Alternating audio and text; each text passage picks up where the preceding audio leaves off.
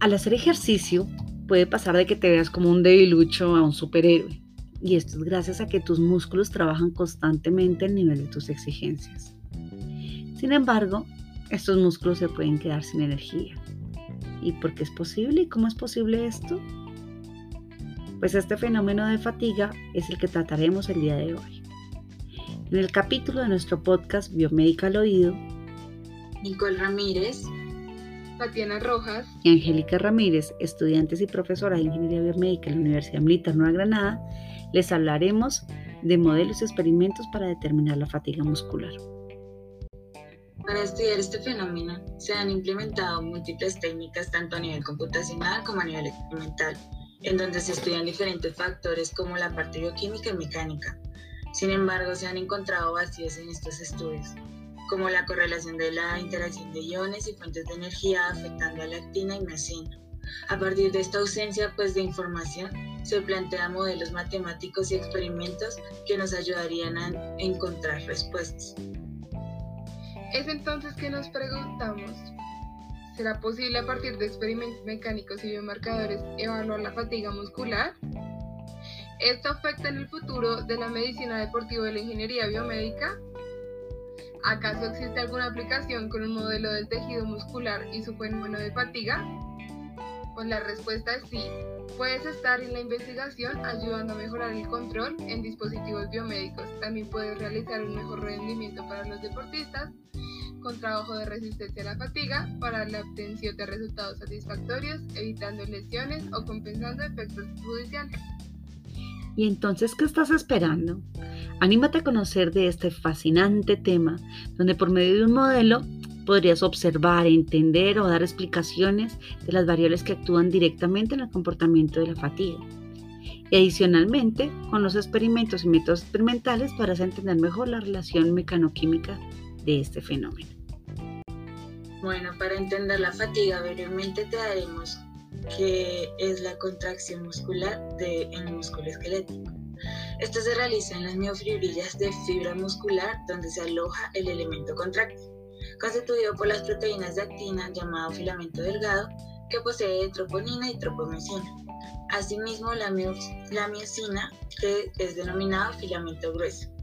Estas miofibrillas se repiten muchas veces a lo largo de la fibra de la unidad funcional, conocida como el sarcómero y cuando se realiza la contracción muscular por medio del potencial de acción despolarizando la membrana y abriendo canales de calcio, este tiene una reducción de longitud. A partir de esto se preguntará, ¿cómo hace esa reducción? Lo que pasa es que se genera un movimiento de puente cruzado, es decir, tipo remo entre las proteínas actina y miocina. Para el desarrollo de esto, el calcio almacenado en el retículo sarcoplasmático es liberado al sarcoplasma para unirse con las proteínas de troponina y así permitir la unión de la actina y la miocina.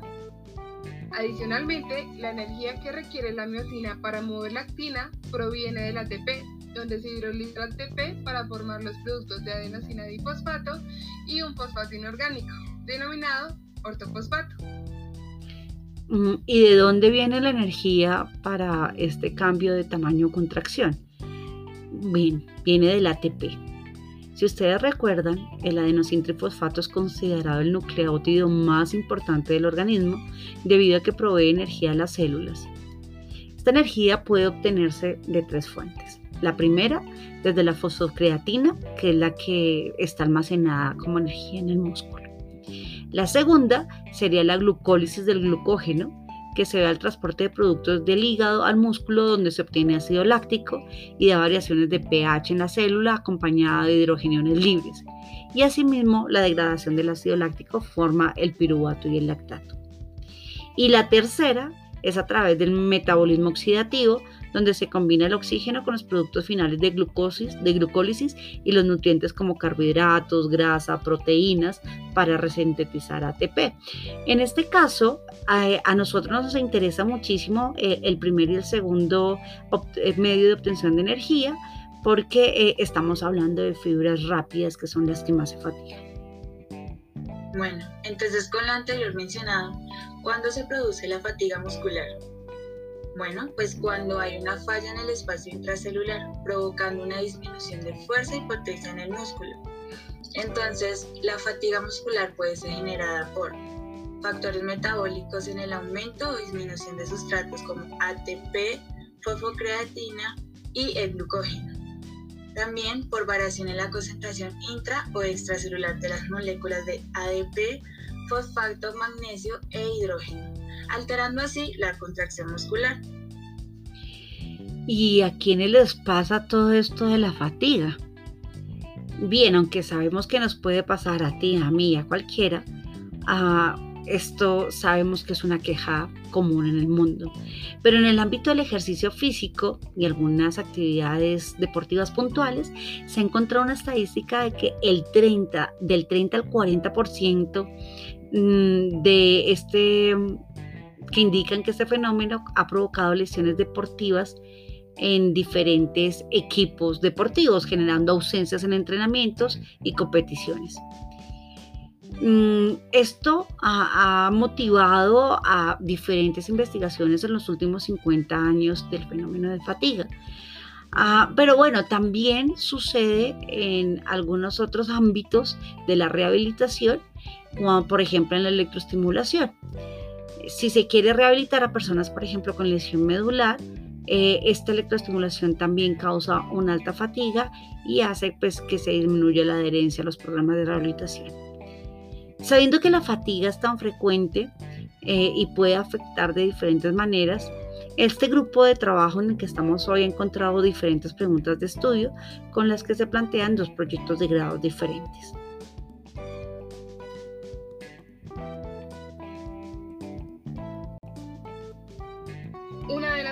Planteadas es, ¿qué métodos experimentales pueden ayudar a entender mejor la relación mecanoquímica cuando se presenta fatiga? la cual se está respondiendo en el trabajo de grado Métodos experimentales para la evaluación de la fatiga muscular, liderado por Tiana Rojas Grimaldo, estudiante de Ingeniería Biomédica. Para evaluar la fatiga muscular desde el punto de vista experimental, contamos con el apoyo del fisioterapeuta Rodrigo Argori, que es coordinador del Ministerio de Deporte a través del Centro de Ciencias de Deporte y el Laboratorio de Biomecánica. Adicionalmente, también contamos con el doctor Juan Carlos Galvis, que es el director de la maestría de ejercicio físico de la FUX y es gerente de la unidad de médicos de la actividad física. Con ellos se desarrollan los protocolos para los experimentos que se desarrollan sobre una población del sexo masculino entre eh, un rango entre 18 y 25 años. Teniendo en cuenta esto, se van a plantear una serie de ejercicios. Pero ¿cómo podremos estudiar los factores principales de la fatiga? Bueno, pues para observar la fatiga utilizaremos dos aproximaciones, la mecánica y la bioquímica. Para la parte mecánica, se plantean una serie pues, de ejercicios en los que el sujeto toma diferentes posiciones, ya sea acostado y de pie sobre una plataforma de fuerza, y en el que se mide la fuerza máxima de los músculos isquiotibiales y la porción larga de los bíceps, en contracción isométrica, es decir, sin cambiar la longitud del músculo. De esta forma se evalúa la disminución de fuerza ejercida en la plataforma por cada repetición. Por otro lado está la aproximación bioquímica, para la que se realiza la toma de las medidas del biomarcador de creatina quinasa, la glucosa y el ATP eh, en los intervalos de tiempo en que se realiza el ejercicio anterior. Y como vimos, eh, tomamos estos biomarcadores porque estos son factores metabólicos de la fatiga muscular. Este registro de biomarcadores lo tenemos a través de un reflotrón, que es un instrumento que consiste en el principio de fotometría de refractancia y asegura resultados rápidos y confiables. A partir de esto podemos obtener datos químicos y mecánicos, en donde se realizará un análisis estadístico por medio del software R, y se podrá evidenciar a través de esto cómo se relaciona la disminución de la primera fuente de energía del músculo y la fuerza muscular. A la par con el desarrollo experimental, surge otra pregunta y es, ¿cómo podríamos construir un modelo para poder correlacionar la interacción de iones, fuente de energía, liberación de calcio y el movimiento tipo remo de las proteínas?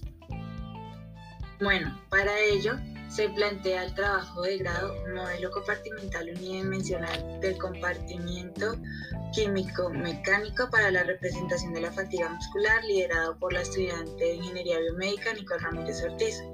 Entonces, para evaluar la fatiga muscular desde el punto de vista computacional, contamos con el apoyo de Jessit Villota, postdoctor de la Universidad de Stuttgart, y el doctor Manuel Mejía, especialista en métodos numéricos. Para este proyecto se propone un modelo matemático a partir de arreglos de ecuaciones diferenciales similares a los que se usan para modelar mezclas, compartimentos y cinética química. Dentro de las moléculas más importantes a considerar está el calcio, ya que es el responsable de informar al complejo de actina-miosina, que es el momento de contraerse. Eh, por esta razón, se modela cómo es el movimiento desde el retículo sarcoplásmico al, al mioplasma, perdón en donde la contracción se ve afectada por alteración en la elevación de ADP, fosfato y magnesio, teniendo como consecuencia falencias de la unión de la actina miosina. Es por esto que se adicionan estas moléculas al modelo. Finalmente, la salida de este modelo es la cantidad de fosfocreatina, glucógeno y ATP que resulta del proceso de contracción repetida, ya que estas al tener una disminución genera diferentes efectos desencadenando una fatiga muscular. Este modelo se implementa con herramienta de cómputo como MATLAB para solucionar simultáneamente las ecuaciones planteadas y así realizar evaluación bajo diferentes condiciones de valores en la concentración de iones.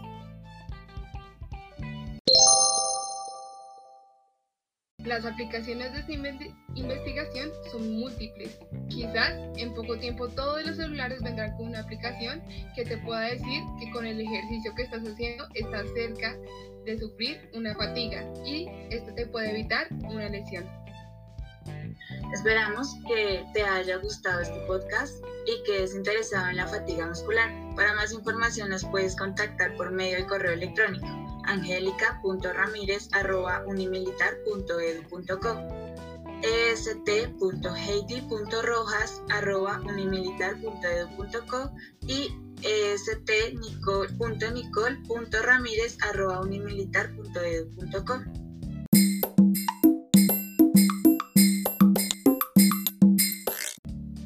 Este fue un capítulo más de Biomédica al Oído, porque el conocimiento hace parte de la cura.